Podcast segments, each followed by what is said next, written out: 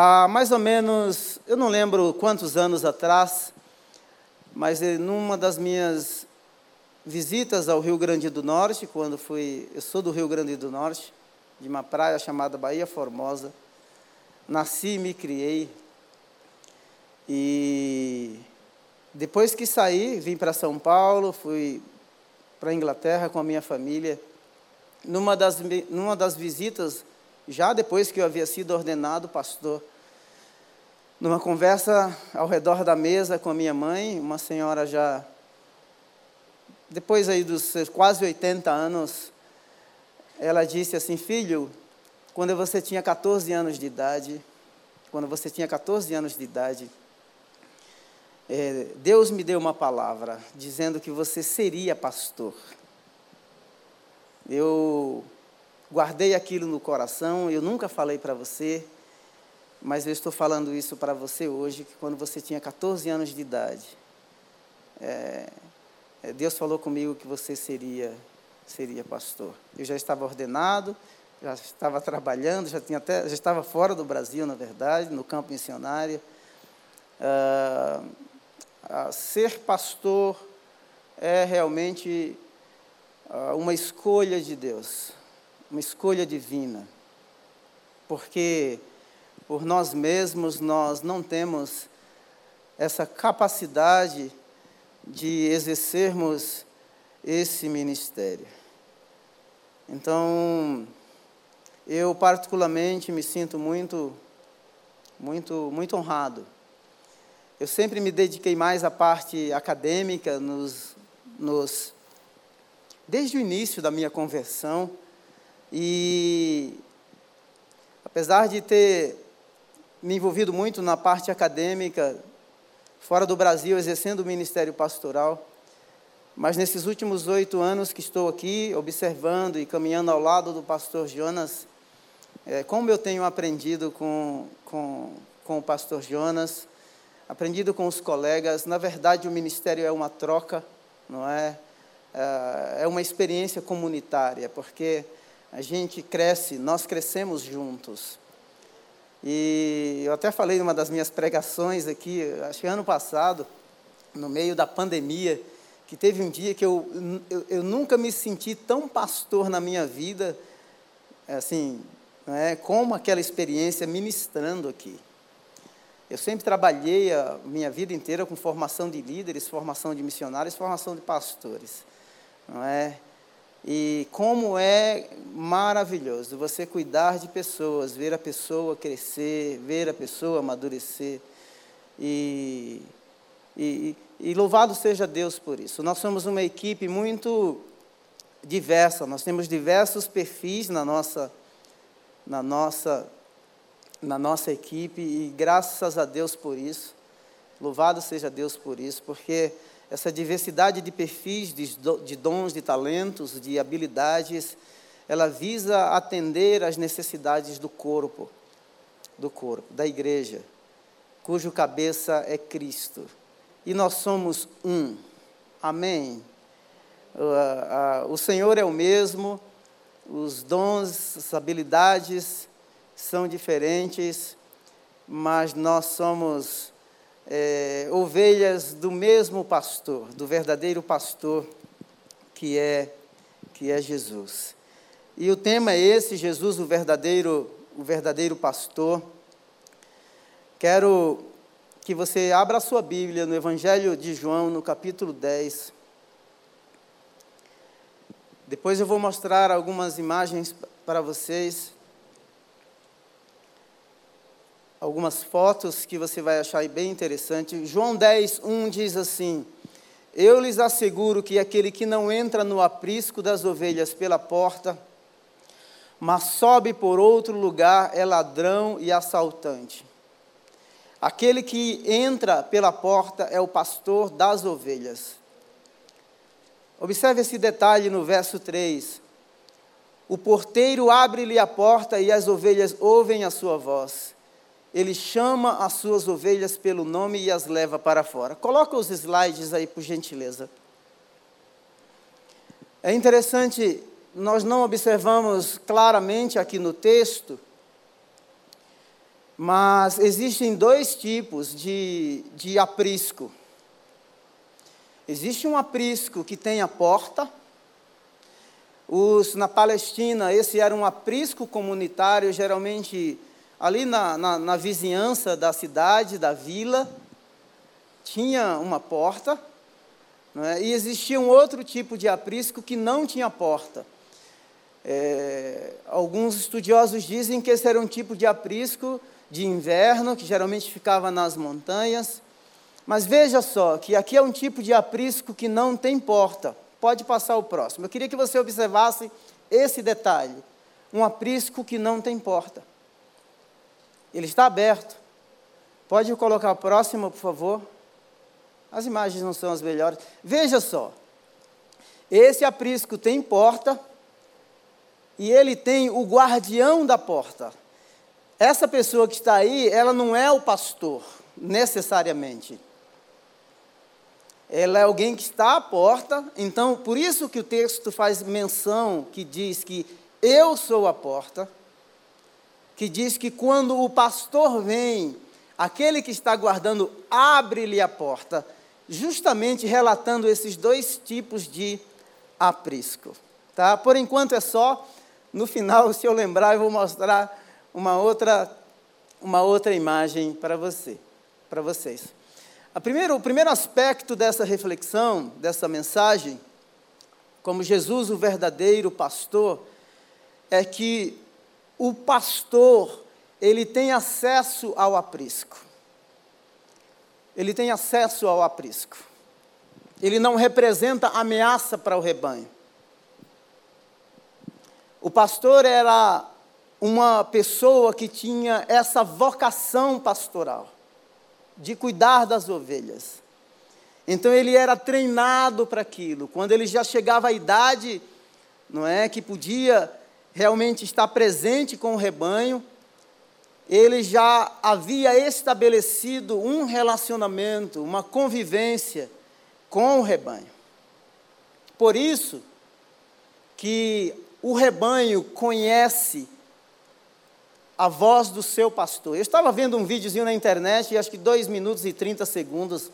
Você pode até é, perceber que uma moça, ela tenta três vezes chamar um rebanho, ela chega assim na mureta, e ela chama o rebanho por três vezes, são três tentativas de fracasso. Depois o pastor chega, o pastor daquele rebanho chega na mureta, ele faz um som extremamente diferente do som que aquela moça fez, um som impossível de imitar, era isso que acontecia na Palestina, é, no Oriente. E de repente, aquele rebanho, quando é chamado, ele levanta e vem na direção do pastor. E as pessoas que estão é, vendo aquela cena ficam impressionadas. Ficam todas impressionadas porque quando o rebanho, as ovelhas, ouve a voz do pastor, seguem na direção, na direção dele. O pastor aqui, ele tem acesso ao, ao aprisco. Ele tem acesso às ovelhas. Por causa da familiaridade, ele não representa nenhuma ameaça para o rebanho. Quando você, você percebe que o aprisco ele não é tão alto, o pastor, às vezes, ele colocava para evitar que o lobo ou os animais peçonhentos atacassem as ovelhas, ele colocava ainda em cima daquela da, da mureta, do muro, ele colocava é, árvores, galhos, para que os lobos não não pulassem e atacassem atacassem o rebanho. Então veja só que o pastor, além de não representar a ameaça, o pastor é aquele que conduz. No verso 4 diz assim: depois de conduzir para fora todas as suas ovelhas, vai adiante delas. O pastor era uma ovelha guia. Ir adiante das ovelhas, além de chamar e as chamava pelo nome, ele ia adiante. Adiante como? Dois sentidos. O primeiro é o aspecto da direção. Existem alguns estudiosos que dizem que era o pastor que tinha que pisar primeiro no terreno para ver se o terreno, se o caminho era um caminho seguro, e aí então as ovelhas podiam é, segui-lo. Então ele ia à frente, além de conduzir, tem o aspecto da proteção. Lembro-me de um missionário que contou uma história que certa vez ele chegou num país da África e foi é, é se locomover com uma equipe para uma outra vila, para uma outra vila, não muito distante. E as mulheres naquele trajeto iam atrás e os homens iam na frente. E aí o missionário brasileiro ficou impressionado, mas por que vocês não vão todos juntos? Por que, que os homens, o que, que acontece? Por que, que os homens vão na frente? Ele falou assim: o nosso intuito de estar à frente é simplesmente porque se qualquer ataque vier, nós estamos à frente para proteger. Então veja que o bom pastor aqui, além de não representar a ameaça, ele conhece as ovelhas pelo nome, ele as chama para fora, ele guia, ele conduz, ele vai, ele vai à frente. O pastor é aquele que conhece, por quê? Porque desenvolveu o relacionamento, desenvolveu, a, a, teve convivência com as suas ovelhas. Eh, no verso 5, mas nunca seguirão o estranho, na verdade fugirão dele, porque não reconhece a voz de estranhos.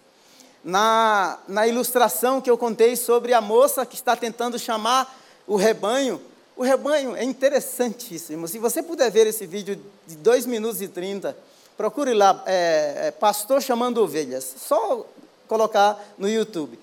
Você vai perceber. Ela faz três tentativas, são três fracassos. O pastor chega e chama e faz um som diferente. Na Palestina era isso que acontecia. Às vezes, por exemplo, dependendo do lugar, mostrei para vocês aqui o aprisco.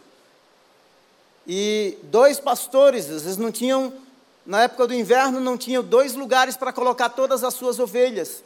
E eles colocavam todas as ovelhas no mesmo aprisco. E as pessoas falavam assim: mas como eles vão separar agora as ovelhas? Ao amanhecer o dia, determinado pastor, um dos pastores tinha um som, quando ele fazia aquele som, as suas ovelhas iam na sua direção. O outro pastor, quando fazia o seu som, as ovelhas iam na sua direção. As minhas ovelhas conhecem a minha voz. Eu as conheço. Elas jamais conhecerão a voz do estranho. Pelo contrário, fugirão dele. Louvado, não é interessante isso? Não é rico? Riquíssimo. Um outro aspecto que eu quero são as duas facetas da proteção do pastor. A primeira é a proteção interna. O pastor não era aquele que protegia somente no campo. O pastor era aquele que, quando o rebanho estava dentro do aprisco, ele estava à porta. Por quê? Porque o ladrão usava, o texto diz, meios escusos outra rota, um outro caminho, pulava o aprisco para atacar, para atacar o rebanho. Então veja que há nesse texto aqui dois aspectos da proteção pastoral do verdadeiro pastor que é Jesus. As ovelhas estavam seguras no aprisco? Sim, mas não 100% seguras. Porque havia a ameaça do salteador, havia a ameaça dos ladrões. O rebanho poderia ser atacado a qualquer momento.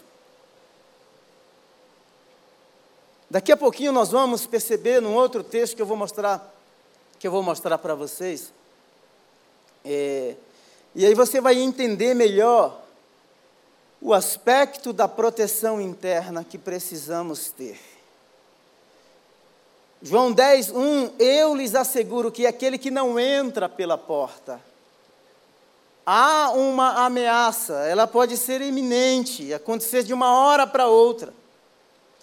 Veja só que o, o rebanho agora é chamado para fora, chamado pelo nome, o pastor vai à frente, há uma exposição da ovelha agora. O ambiente interno, seguro, mas agora indo pastorear, a, a, a, a exposição, a campo aberto, a céu aberto, poderia ser ainda maior. O porteiro o porteiro abre-lhe a porta e as ovelhas ouvem a voz. Ele chama suas ovelhas pelo nome e as leva para fora. Depois de conduzir para fora todas as suas ovelhas, vai adiante dela. Veja só, estes são os dois aspectos da nossa vida. Existem lugares que nós temos uma consciência muito maior, muito mais elevada do ambiente seguro. Na igreja, na família, às vezes no ambiente de trabalho, mas a vida, ela não é segregada. Existem momentos da nossa vida que nós nos expomos.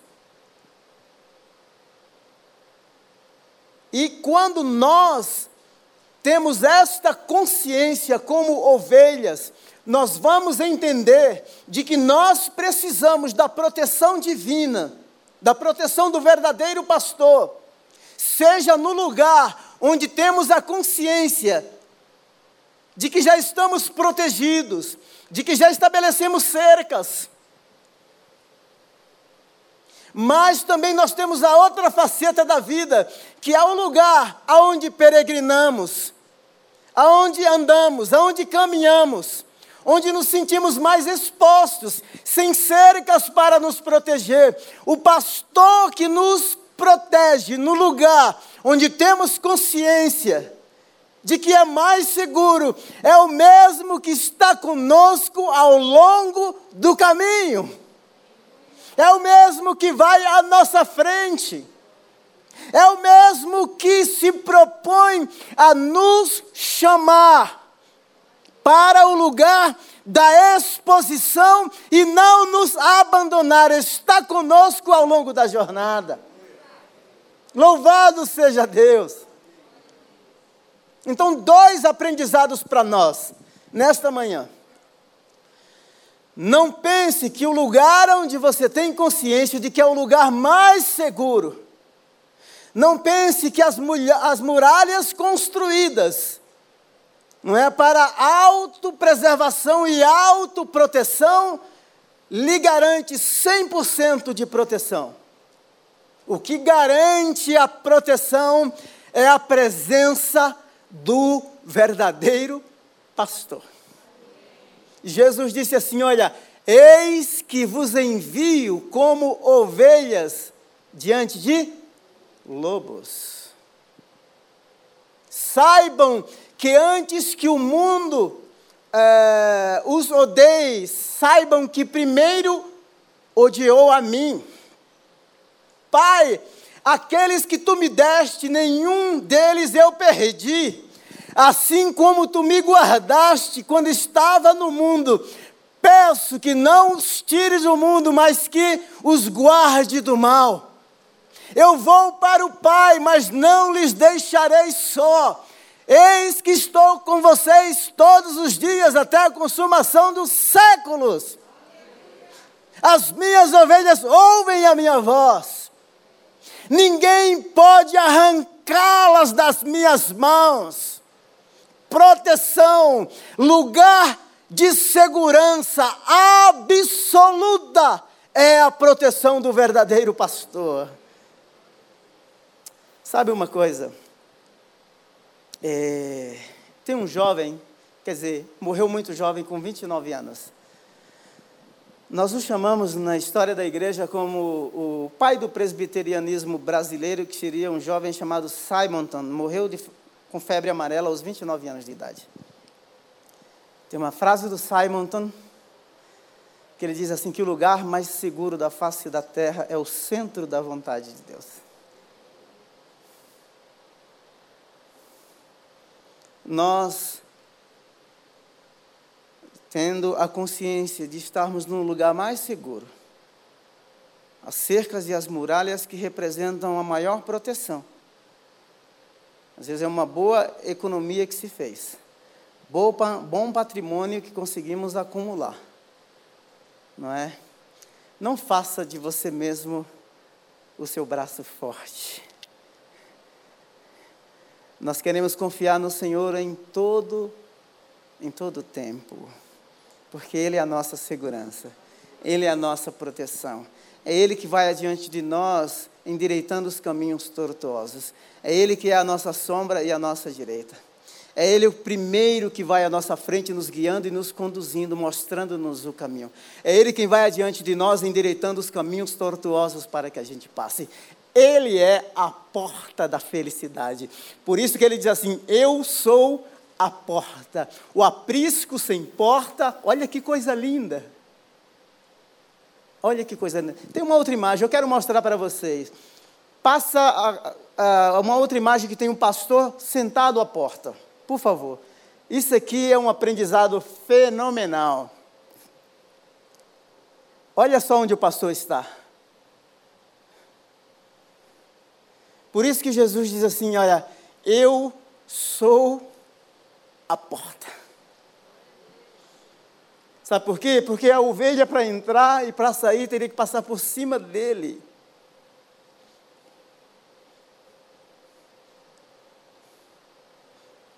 Teria que passar. Os salteadores, alguns podiam passar por ali, outros podiam tentar ali. A primeira, passar por aquele buraco ali, onde o pastor está sentado. Iam se deparar com o pastor. Então veja só que por isso que Jesus diz assim: Eu sou a porta da felicidade, eu sou a sua segurança, eu sou a sua proteção, eu sou o seu Deus.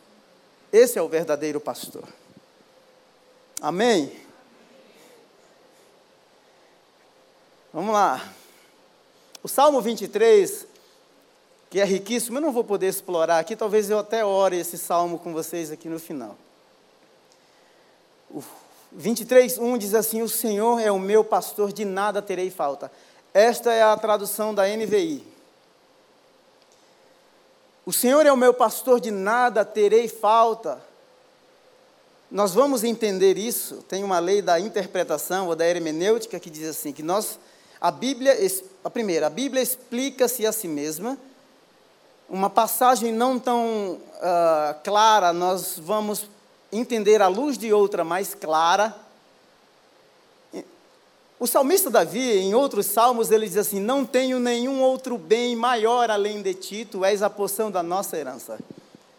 Então, quando eu digo que o Senhor é o meu pastor, de nada terei falta, é que qualquer bem conquistado não se compara ao bem maior que é o Senhor, que é o Deus da aliança.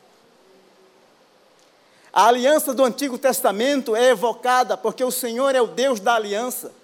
A aliança no Antigo Testamento era afirmada assim: você é um servo, você é um escravo, uma escrava que se submete a mim a sua única e exclusiva responsabilidade é se submeter a mim. Você jamais, ou um servo ou um escravo, jamais poderia cumprir todos os requisitos da aliança de forma perfeita, mas ele se submetia e o Senhor deveria assumir a responsabilidade de protegê-lo, de prover aquilo que o servo precisava. Por isso o salmo diz assim: O Senhor é o meu pastor, de nada terei falta. É esta consciência que nós precisamos ter como ovelha, de que Ele é a maior conquista da nossa vida, de que Ele é a porta pela qual passamos, de que somos dele, por isso ninguém nos arranca da mão dele. É Ele quem guia, que leva aos pastos verdejantes. É ele que leva as águas tranquilas. A ovelha é um animal muito sensível, sentimental. frágil emocionalmente. Se o pastor levasse o rebanho para beber água, ainda que sedento, e as águas fossem barulhentas, a ovelha poderia se assustar, ela morre de sede, mas não beberia água. Por isso, ele está dizendo assim: Ele leva-me às águas de descanso, depois de uma longa jornada. Às vezes, quilômetros de, de caminhada. Restaura-me o vigor. Quantos estão cansados? Nós temos algumas preocupações, por exemplo, por que, que as pessoas não estão voltando para o culto presencial no pós-pandemia? O que aconteceu com a sua vida espiritual? O que aconteceu com a sua vida emocional? Diante das perdas que de repente você teve, quais os traumas que estão aí vivos no seu coração que talvez ninguém saiba ou poucas pessoas saibam? E talvez o que você mais precise seja de um novo vigor, ter as suas forças físicas, psíquicas, emocionais restauradas. Talvez você não consiga caminhar sozinho, precisa de alguém que te conduza, que te leve às águas de descanso, alguém que ministre sobre a sua vida, que ore com você, que abençoe você alguém que seja escudo para você neste momento. Se você observar o Salmo 23, ovelhas estão em peregrinação. Percebe? Estão sendo guiadas, estão sendo conduzidas, estão passando pelos desertos. A nossa vida é assim. Nós somos peregrinos que nos cansamos, que nos machucamos, que vamos encontrar lobos ao longo da nossa jornada. O Salmo 23 é fantástico.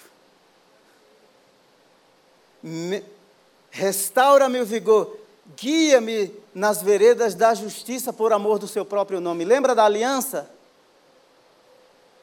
Ele guia-me pelas veredas da justiça por amor do nome dele, ou seja, o compromisso maior na aliança de proteção e de provisão e de cuidado é do verdadeiro pastor. O Senhor nunca vai quebrar a aliança. Se você ler Ezequiel do 36 ao 38, sabe o que é que Deus vai dizer para Israel? Vocês profanaram o meu nome entre as nações, vocês se dispersaram entre as nações e profanaram o meu nome, mas eu vou juntá-los, vou trazê-los de todos os confins da terra e juntá-los no mesmo lugar por causa do meu nome. Por causa do meu nome. Guia-me pela vereda da justiça. O nosso Deus nos guia, o nosso Deus nos conduz. Mesmo quando eu andar por um vale de trevas e morte, não temerei perigo algum, pois tu estás comigo. Olha aqui que, que segurança. É, eu até pesquisei se encontrava essa foto, vale, né? Que o Salmo menciona. Como eu não tinha certeza, eu não quis mostrar para vocês. Mas a ilustração é o seguinte: é que tinham determinados lugares em que a ovelha iria cruzar, e dependendo do lugar, ela poderia cair e morrer mesmo. Morrer, se despedaçar, cair no despenhadeiro. Olha o ambiente seguro. Ainda que eu ande pelo vale de trevas, de morte, eu não temerei mal algum, porque tu estás comigo. Coloca a próxima foto aí. Eu quero mostrar uma foto que essa, se eu tivesse que perder todas as fotos, essa seria a única foto que eu guardaria. A foto do garotinho é, na escada, por favor. Essa foto é uma inspiração para o meu ministério pastoral. Nós moramos numa casa na Inglaterra, num bairro chamado Charlton. E a cozinha ficava na parte inferior, era um sobradinho, e os quartos ficavam em cima. E o Joseph, esse é o meu filho Joseph. O Joseph, ele disse que ele não gosta de dormir. E desde criança ele briga com o sono. E na parte inferior ele lutava com o sono, lutava com o sono. Os quartos ficavam em cima. E um determinado dia, depois que ele não aguentava mais, ele foi subir a escada para ir para o quartinho dele dormir. E quando ele deu, subiu o primeiro degrau, ele dormiu na escada. Quando eu olho essa foto e penso no ministério pastoral, talvez você pense no seu profissional, talvez você pense na sua carreira, nos momentos de exaustão mais profunda, ainda que seja rumo ao lugar de descanso, a vida pede paradas, paradas estratégicas, paradas para que o nosso vigor seja restaurado, paradas para que a nossa aliança com Deus seja renovada, paradas para que a gente seja levado às águas de descanso, paradas para receber cuidados. Essa foto é uma inspiração. Ele não conseguiu subir, mas ele parou para descansar. Depois nós o levamos para o quarto. Quando eu vi essa cena, e isso eu jamais imaginei que um dia eu ia associar essa foto, não é, à vida pessoal. Mas talvez o seu estado aqui seja de cansaço, de dor, de decepção, de frustração, de perguntas e questionamentos que não se têm respostas, de perdas que você não consegue jamais é, é, ter de volta, conquistar novamente. Mas o mais importante é que você está aqui para ser restaurado, para receber cuidado, para ser amado, para ser amada. O Joe é uma figura. Até hoje, eu tenho muitas fotos, várias fotos dele dormindo, assim, de forma que você não acredita. É estranho. É? Mas o bicho, quando ele luta com sono, e aí ele fez essa parada. Quem sabe você precisa parar? A vida te assustou, te afligiu, te machucou, te adoeceu. É engraçado que o Salmo 23, agora, ele perde essa ideia de condução e de direção. Eu não vou explorar todo o Salmo 23, porque eu tenho muita coisa para falar para vocês aqui. E já são 9h40. Mas veja só como muda no verso 5. Preparas um banquete para mim à vista dos meus inimigos. Existem inimigos querendo destruir a ovelha. Então, existe aqui dois aspectos neste verso. É de alguém que está, que representa a ameaça, e de agora alguém que está participando de um banquete, preparas uma mesa para mim na presença dos meus inimigos. Unge a minha cabeça com óleo. Os convidados no, no Oriente era assim. Derramava-se óleo na cabeça como um sinal de honra e de respeito. O cálice era derramado vinho e transbordava, porque o convidado era convidado de honra.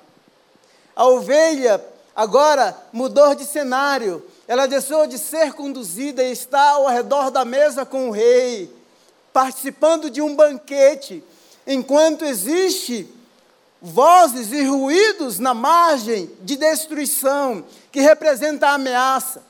É na presença dos inimigos que ele prepara para nós o banquete. Louvado seja o Senhor. Sei que a bondade e a fidelidade me acompanharão todos os dias da minha vida e voltarei à casa do Senhor. Me deixe dizer uma coisa para você, mais uma vez. Muitas pessoas protestaram muito contra o isolamento. Muito. Existem outras traduções que dizem assim: E habitarei na casa do Senhor por longos dias, ou eternamente. O salmo aqui é um salmo de celebração e de peregrinação.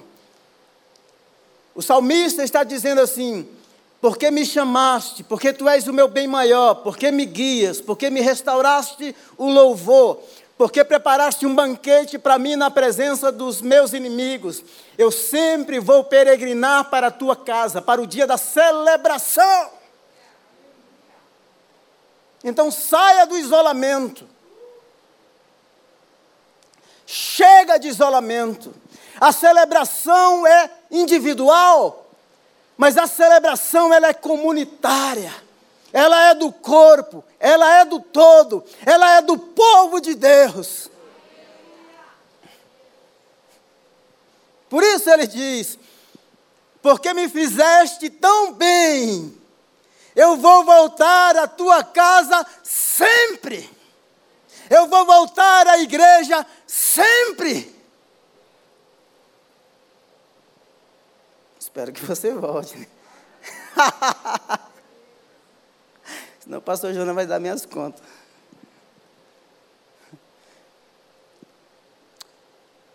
Jesus usa aqui um método que eu chamo de método de contraste. Os discípulos não, não entenderam o que Jesus estava dizendo. Jesus usou essa comparação, mas eles não compreenderam o que ele estava sendo falado. Então Jesus afirmou de novo: Digo-lhes a verdade, eu sou a porta. Existem coisas que nós não compreendemos. Existem coisas que nós precisamos obedecer. Não é obedecer cegamente à igreja. Leia a Bíblia, você tem o manual. Obedeça o Senhor. Apesar que, como pastores, fomos constituídos pastores do rebanho. Você tem um supremo pastor, permita-se ser guiado, permita-se ser guiada, permita-se ser conduzido. No seminário nós brincávamos assim: o seminarista tinha dois direitos. Primeira coisa, é que não tem direito algum. A segunda coisa é reivindicar o direito que não tem. Brincávamos assim. Deixe-me dizer uma coisa para você. Existe um bom pastor e o verdadeiro pastor que está preocupado com o seu bem-estar. Ele se preocupa com você. A tradução NVI fala de mercenário, a revista Almeida Corrigida fala de o assalariado, ou melhor, a NVI fala de assalariado, a revista a Media Atualizada fala de mercenário. O mercenário, por isso que usou o método de contraste agora aqui. O mercenário não é pastor. 10, 12. O assalariado não é pastor. O mercenário não é pastor. O mercenário não desenvolveu convivência com a igreja a, a voz do mercenário não é conhecida e reconhecida pelo pastor.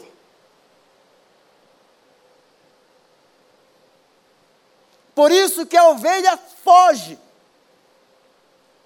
A voz do pastor atrai. A voz do pastor gera segurança. A voz do pastor traz para perto. A voz do pastor livra de que a ovelha vá para o abismo. Geralmente, quando pensamos no ministério pastoral, geralmente falamos do cajado. O pastor tinha um cajado e ele tinha uma vara. A vara era para ele proteger, proteger a si mesmo do, dos ataques dos animais e proteger o rebanho. O cajado era para resgate, mas a vara também era para corrigir e para disciplinar. Então são duas facetas do cuidado, e nós não podemos ser levianos. O pastor que guia em justiça é aquele que resgata, mas também corrige e disciplina, para que a gente possa seguir no caminho da justiça e no caminho da verdade, senão nós nos desviaremos. Eu tenho que correr aqui porque eu não vou conseguir terminar. O mercenário ocupa uma posição e não uma vocação. A vocação nos sustenta na posição, mas a posição não sustenta a vocação. Você sabe por que passamos e enfrentamos tantas crises e, e as vencemos? É porque a vocação pastoral não nasceu em nós. Porque tem hora que dá uma da ovelha, vai catar coquinho. Assim como de repente vocês devem, né? Alguns devem falar algumas coisas. Mas o que nos sustenta no ministério pastoral é a vocação e não a posição. Por isso que o mercenário, quando vê o rebanho sendo atacado, ele foge. Porque o pastor tem que ter ousadia para enfrentar os inimigos. Inimigos internos, inimigos externos. Preparar a ovelha para responder diante dos ataques que vêm em todos os sentidos. E às vezes das formas mais belas, mas que são enganos, que são armadilhas, que são tropeços para o nosso crescimento. Cuidado com os falsos profetas. Eles vêm a vocês vestidos de peles de ovelhas, mas por dentro são lobos. Mercenário tem a parte estética, externa. Por fora é uma coisa, por dentro são lobos. Por quê? Porque o cerne do ser, o fundamento da vocação pastoral, não é fruto da nossa paixão ou do nosso desejo, ela nasceu no coração de Deus. Glória a Deus por isso. Sei que depois da minha partida, diz Paulo em Atos 20 e 29, sei que depois da minha partida, lobos ferozes penetrarão no meio de vocês e não pouparão o rebanho e dentre vocês mesmos se levantarão homens que torcerão a verdade, a fim de atrair discípulos para si mesmo. Percebe agora que a gente precisa de proteção interna e proteção externa.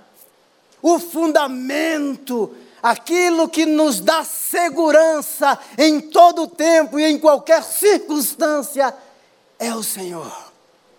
É o verdadeiro pastor.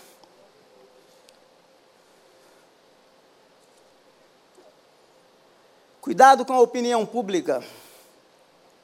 Pastor, cuidado com a opinião pública. Ovelha, cuidado com a opinião pública a respeito de líderes que estão bombando na mídia. Você pode se tornar uma presa fácil. Presa fácil.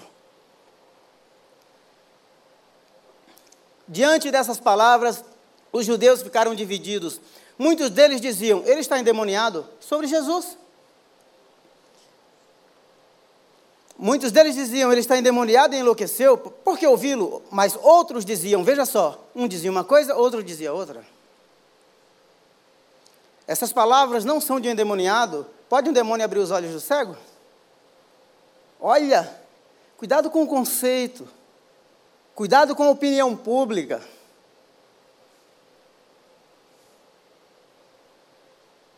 Pode ser que o indivíduo tenha muitos seguidores e esteja sozinho esteja bombando na internet, mas viva na solidão.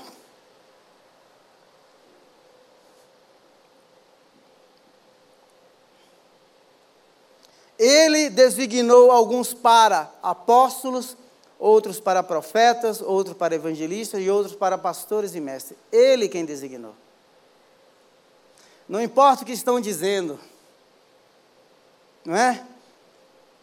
Não fundamente ou não tome decisões ou não fundamente seu ministério na opinião popular.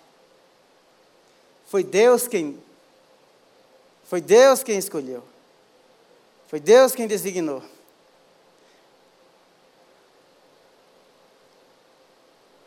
Eu vou encerrar porque o meu tempo já foi, né? Mas me deixe em Atos capítulo 20. Eu quero dar aqui algumas recomendações paulinas para os pastores. As recomendações de Paulo para os pastores. Atos 20, 24 diz assim: Isso aqui é importantíssimo. Porém, em nada considero a vida preciosa para mim mesmo, desde que eu complete a minha carreira e o ministério que recebi do Senhor Jesus para dar testemunho do Evangelho da graça de Deus. A nossa realização está em cumprir a nossa vocação pastoral. A todos os pastores, a todos aqueles que não são pastores de nome, mas são de fato. Olha o que é que o texto diz. Pastor deve anunciar o plano de Deus, verso 26, Atos 20. Portanto, no dia de hoje testifico diante de vocês que estou limpo do sangue de vocês. Missão cumprida. Porque jamais deixei de lhes anunciar o plano de Deus. Não basta ter uma boa teologia, não basta ter um bom ministério de louvor, uma boa reunião na célula. Nós temos que anunciar o plano de Deus. O plano de Deus é a segurança. O plano de Deus é aquilo que realiza o pastor e que equipa a comunidade. Por isso, Paulo diz assim: Olha, eu estou livre do sangue de vocês, cumpri a minha carreira. Cuidado pessoal e comunitário, cuidem de vocês. Porque eu preguei, porque eu anunciei, cuide de vocês, a responsabilidade agora é sua. Cuidem de vocês mesmos e de todo o rebanho no qual o Espírito Santo os colocou como bispos, como episcopos, como pastores. Para pastorearem a igreja de Deus. Nós cuidamos do maior bem que a terra tem, é a noiva de Cristo a noiva de Cristo, a igreja de Deus, a lavoura de Deus, o edifício de Deus. Partir sem permitir de dividir. Paulo está partindo, mas ele não quer que a igreja se fragmente. Eu sei que depois da minha partida aparecerão no meio de vocês. Lembra que eu falei da proteção interna? Lembra que eu falei da proteção externa? Ataques de dentro, ataques de fora. você pode dizer assim, não, isso, século 21, Igreja Batista do Povo, o que é que você tem trazido para a mesa? Você traz o Evangelho ou traz a sua ideologia política? Você traz as suas crenças em Deus ou suas crenças pessoais? Quem norteia a tua vida é o Evangelho, é Jesus, é o Espírito Santo? Ou você pensa que é uma entidade individual que vive por si só?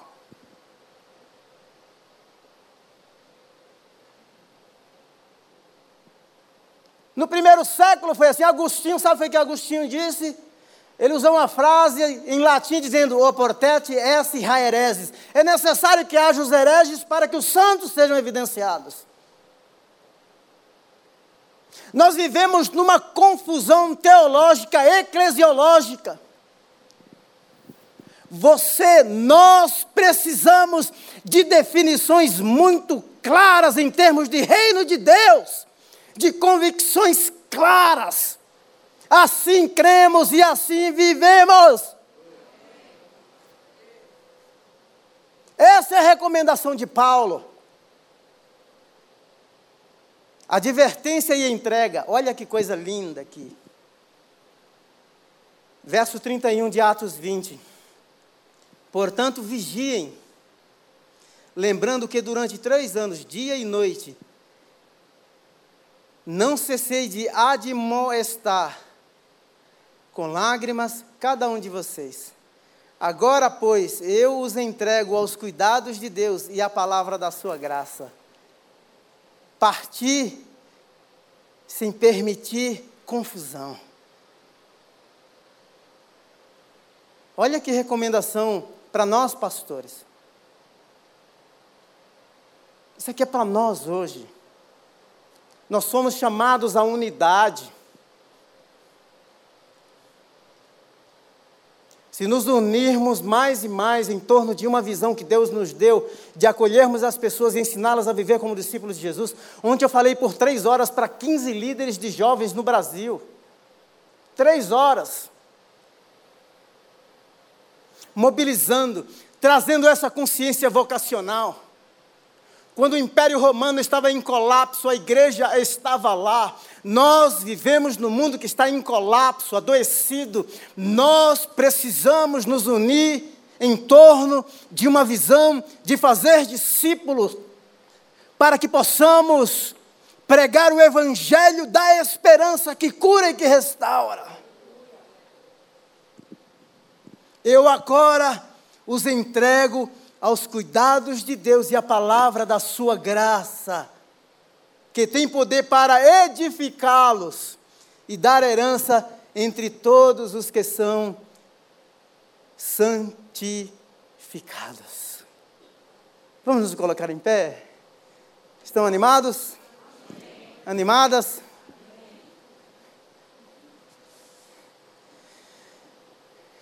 Louvado seja o Senhor verdadeiro pastor, aquele que entra pela porta e aquele que disse: Eu sou a porta, eu sou o lugar de segurança, eu sou a sua proteção, sou eu que te guio ao longo do caminho. Ao longo do caminho. É Ele que nos leva às águas de descanso, é Ele que restaura o nosso vigor. Quando o cenário muda, Ele nos convida para um banquete a toda sorte de ameaças, os inimigos estão querendo nos destruir, mas Ele prepara uma mesa no deserto na presença dos nossos inimigos. Nós queremos este cuidado pastoral presente, próximo, real e vivo, porque é isso que nos dá segurança. Talvez você que me ouviu pela internet, não é? e você que está aqui, tenha decidido no seu coração dizer assim: não, eu quero esse cuidado, eu quero esse ambiente de aconchego, de proteção. Apesar de todo fragilizado, adoecido, deixe-me dizer: o bom pastor quer cuidar de você. Quer cuidar de você. Então, se você quer nesta manhã entregar a sua vida para esse pastor, para que ele cuide de você, correr para os braços dele, você pode fazer uma oração comigo. Você que está aqui e você que está me ouvindo pela internet, fala assim comigo: Senhor Jesus, eu reconheço que tu és o verdadeiro pastor. E como uma pessoa que foi machucado e machucada pela vida, que se dispersou, que se perdeu, nesta manhã eu reconheço que fui encontrada, encontrado por ti. Me acolhe em teus braços perdoa os meus pecados, me leva para um lugar seguro e cuida de mim. Restaura as minhas feridas emocionais, restaura as minhas feridas físicas. Eu me cansei, restaura-me o vigor. Restaura o aspecto das minhas emoções. Leva-me aos pastos verdes. Senhor eterno, que os aspectos físicos da minha vida também sejam cuidados e tocados pelo poder curador do verdadeiro pastor. Eu te recebo no meu coração. Faz da minha vida, do meu corpo, a tua morada. Amém. Alguém aqui fez essa oração pela primeira vez? Não. Se você fez essa oração pela internet, vai aparecer um telefone aí, entre em contato conosco. Nós queremos cuidar de você. nós queremos pastorear você. Pai, muito obrigado. Põe a mão assim sobre o seu peito, sobre o seu coração. Nós reconhecemos nesta manhã que precisamos desse aconchego, do lugar seguro, da tua proteção.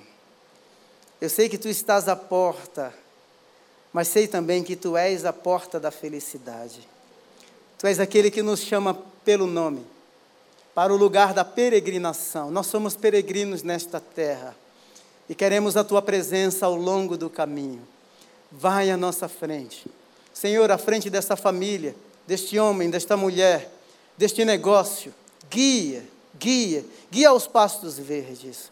Senhor eterno, em nome de Jesus, restaura-nos o vigor nesta manhã. Nós queremos sair do lugar seguro, do isolamento, e queremos voltar à tua casa para a celebração, para, para, para nos reunirmos como comunidade que experimentou é, a, a, o cuidado do Senhor, a proteção do Senhor, como comunidade que, esperou, que experimentou ser cuidado, ser resgatado, ser salvo pelo Senhor. Em nome de Jesus, queremos nos juntar mais e mais no mundo fragmentado, dividido, adoecido, aborrecido, individualista. Queremos ser uma comunidade que testemunha de que o verdadeiro pastor é quem reina, quem guia, é quem conduz, é quem provê, é quem está à nossa frente, de que não somos órfãos, de que temos de que temos um pastor que cuida de nós. Louvado e exaltado seja o nome do Senhor. Será que a gente pode aplaudir a Jesus? Aplauda mais forte, o verdadeiro pastor. Aleluia! Bendito seja o Senhor. Tenha uma semana abençoada, cheia da graça, do cuidado, da proteção e da provisão do Senhor em nome de Jesus. Amém. O pastor se empolgou hoje, hein?